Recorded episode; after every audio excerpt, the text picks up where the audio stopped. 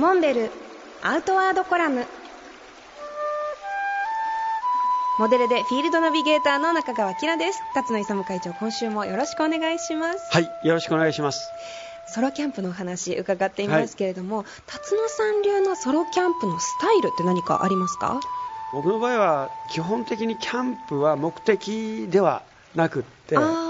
くまで何かアウトドアのアクティビティを行うための手段であるということですから、はい、キャンプ自体を楽しむというよりも何か別の楽しみのための手段。そうですね。だから、はい、例えばハイキング、まあ、山登りするとかカヌーするとか、はい、自転車に乗るとか、まあ、こういうアウトドアアクティビティを楽しむためには特にあの遠距離の場合は夜をどっかで過ごさないといけない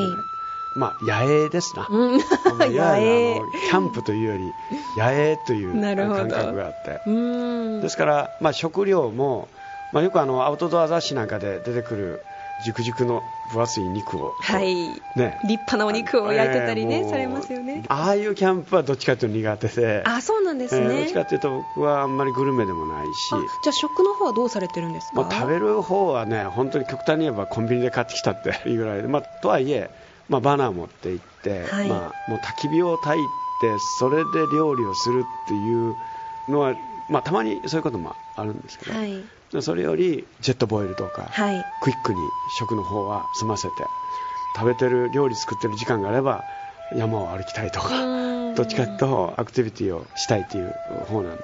今はそのクイックにスピーディーにこう料理を済ませるといっても随分美味しく簡単に仕上がるような道具っていうのがたくさんありますものね。それからまあ地元地元で結構あの道の駅なんか行くと、はい、そういう食材置いてますからね。はい。道の駅にこうパッと寄って、コンビニでもいいからパッと寄って、うんうん、そこで軽く調達して食事を作るっていう、はい、その身軽さがいいですね。いいですね。まあもっともあのどなたかが作ってくれれば喜んであの食べるんですけど。それは私もです。